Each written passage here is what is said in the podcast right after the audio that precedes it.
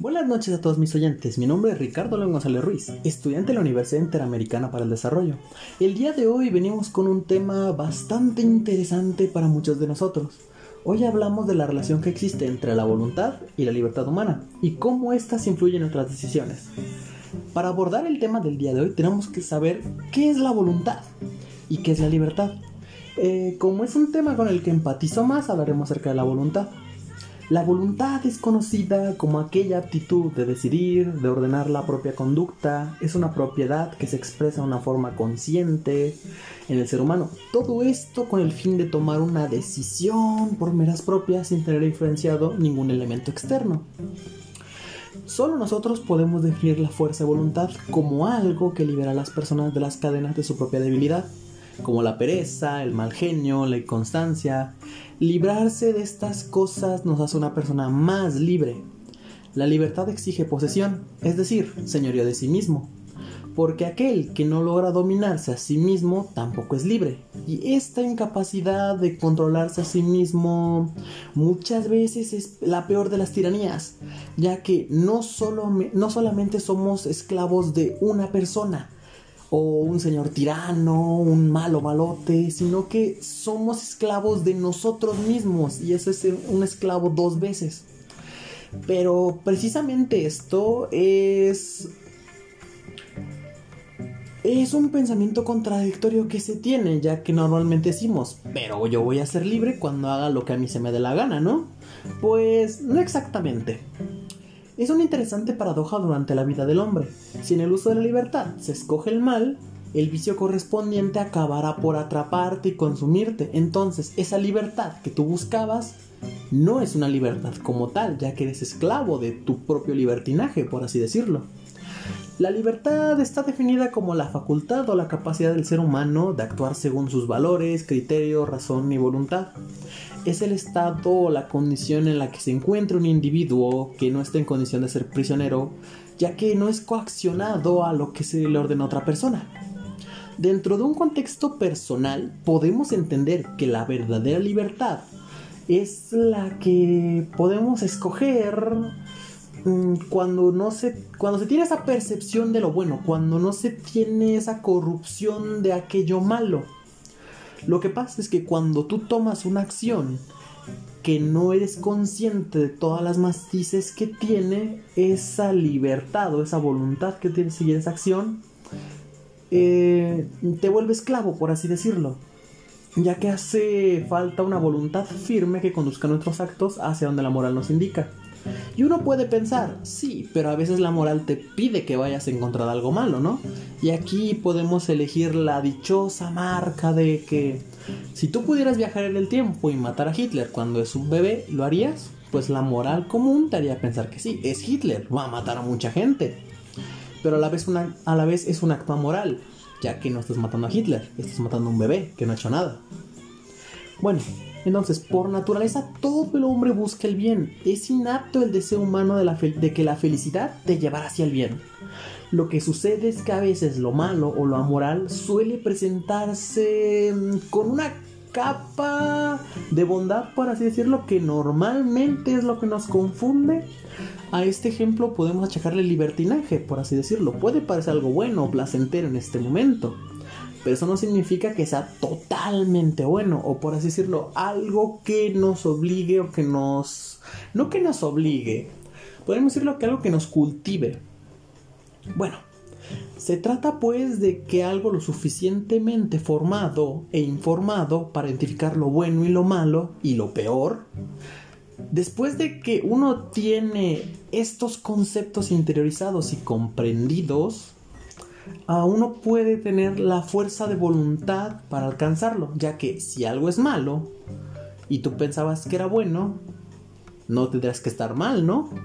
Eh, es un pensamiento algo contradictorio igual que el anterior, solo que es un pensamiento no aplicado a la realidad. Lo que pasa es que te sigues haciendo daño a ti mismo, aunque tú creas que no. Por eso, a la hora de decidir si lo que vas a hacer es no enfrentarte con valentía a las cosas para afrontarlas y ponerles un punto final y un alto, esas cosas no eran buenas en un principio. Lo que pasa es que estás engañándote constantemente a ti mismo. Eh, lo cual es algo triste, sinceramente, no lo vamos a negar. Lo que sucede es que si rehuyes a la necesaria formación para una conciencia, estás practicando el escapismo. Aquí llega una pregunta interesante. ¿Qué es el escapismo? Eh, el escapismo podríamos definirlo como un comportamiento muy común del siglo XXI, principalmente enfocado al alcohol, las drogas, pero eso es una falsa premisa ya que es aplicable a todo, debido a que el escapista siempre busca vías de evasión a los problemas, pero no lo resuelve, los evade, y eso es lo que hace es esquivar la incomodidad a toda costa, ignorar sus consecuencias futuras, ya que si el problema no desaparece, será él quien desaparezca. Ahora, ¿por qué digo que este es un problema muy común del siglo XXI? Todos conocemos el característico meme de ay mamá, me da ansiedad. Bueno, pues es una manera de escapismo, ya que como dijimos en el ejemplo, si el problema no desaparece, yo desaparezco del problema. A esto podemos aplicar una frase muy común que hemos escuchado todos aquellos que nos han roto el corazón. A mí no me gusta comprometerme con nada ni con nadie. La típica frase cuando alguien no quiere estar en una relación. Bueno, no se aplica tanto a una relación, sino que para todo. Eh, otro ejemplo podría ser es que las típicas personas que consideramos como valemadristas dicen, no sé si está bien o mal, pero me gusta y lo hago, así que entre no ser y ser, yo soy. Lo que pasa es que esta persona sigue siendo esclavo, porque al final acaba comprometido y esclavizado por esa propia flojedad, contra la que apenas puede hacer nada. Ahora, esto a día de hoy ha sido muy romantizado. ¿Por qué? porque a día de hoy tenemos característico romantizar la típica frase, la procrastinación. esto es un pensamiento bastante maligno que es como el cáncer. Eh, puede parecer que me esté tirando una pirueta, pero no. Lo que pasa es que a la procrastinación y al posponer los problemas, echarlos debajo de la alfombra, esos problemas se siguen acumulando y se hace una costumbre para la persona de evadirlos. Entonces, al final de cuentas, la persona termina evadiendo todos sus problemas en su vida. Lo cual que genera que esa persona no pueda ni pararse por un jugo porque le va a evitar, porque quiere evitar ese cansancio. Al final esa persona no va a escoger una carrera universitaria o un trabajo porque no quiere ese estrés. Así que esa persona se vuelve esclavo de su propia flojera y se vuelve esclavo de todo lo demás encima de él. Ahora, ¿cómo podemos evitar esto? Así es, lo que pasa con los ejemplos que tenemos más comúnmente, podemos decir que es el drogadicto con sus dosis de heroína, el alcohólico con sus cheves, eh, el apático con una pereza, el lujurioso con su lascividad. Hay quienes son atrapados por el juego, hay quienes son atrapados por el ansia de trabajo incluso, hay quienes son atrapados por el ansia de dinero. En esto hay de todos. Las personas que acaban descubriendo que si no se practica la templanza, al final terminan recurriendo a algo que los templa a ellos. Un tercer elemento que acabe por templarlos a ellos o por obligarlos. Esto también es una manera de esclavitud ya que no son capaces de decidir algo por sí mismos. La propia naturaleza se encargará de castigarle a este tipo de personas a la hora de atacarles en su fragilidad. Ahora, efectivamente, es una delicia tener una, gran fuerza de voluntad que a la larga lleve una libertad, ¿no creen? Pero ¿qué hacemos aquellos seres mortales que no tenemos la voluntad de Mahatma Gandhi, de la Madre Teresa de Calcuta, de Sor Juan de la Cruz, de Juana de Arco. ¿Qué hacemos nosotros, aquellos que somos seres mortales? Bueno, aquí va el megatip. La voluntad crece con un ejercicio continuado y se va entrelazando en relaciones determinadas. Es cuestión de esforzarse para que se robustezca y que ésta se logre venciendo en una lucha en la cual querramos o no vamos librando día a día. Así que ese pensamiento de yo me mantengo a la par o me mantengo neutral y no hago nada, mm, es una manera de escapismo. No puedes evitar tener que decidir entre algo bueno o algo malo, algo que te va a nutrir o algo que solamente te va a divertir. La consolidación de la voluntad admite una sencilla comparación con la fortaleza física.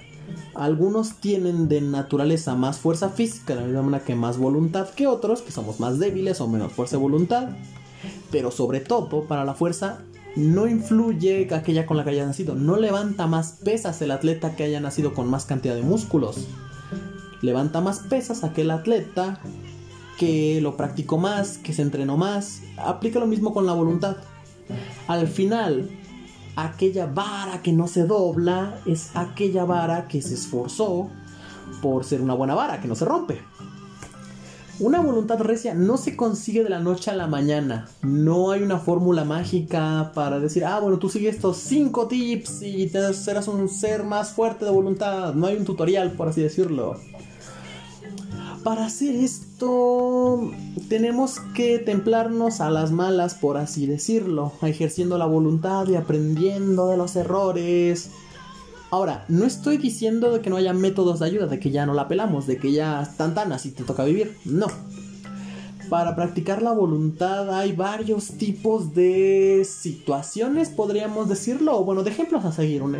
Hace un momento mencionamos a Mahatma Gandhi, figuras de alta, de alta alcurnia, figuras que que consideramos resilientes. Bueno, una manera de practicar esta voluntad o encaminarla a una dirección adecuada es tratar de imitar a aquellas personas.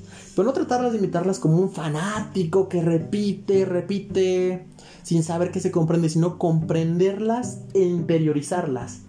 Ver por qué los hace tan grandes aquellas personas su voluntad.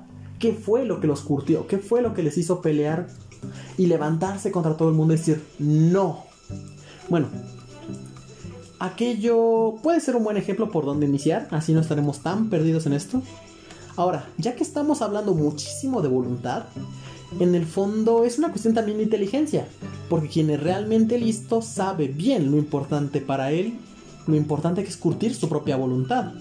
Es como decimos, las cosas no son buenas porque las queremos, las cosas son que queremos son buenas y por eso las queremos.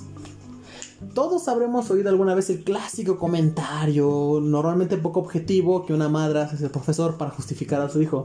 ¿Sabe usted, doctor García? Pues fíjese que mi hijo es muy inteligente. Lo que pasa es que es un poco vago. Y tantas veces habría que contestar a esto. Pues si fuera tan listo, ya se habría dado cuenta que así no va a llegar a ningún sitio. Ya habría estudiado algo. Para concluir este podcast, que ya me pasé de un par de minutos, perdónenme, podemos concluir con esta increíble frase. El que es listo ejercita la voluntad, porque sabe qué cosas son buenas y por eso las quiere. Nos vemos en otra cápsula de información. Adiós a todos, muy buenas madrugadas y nos vemos.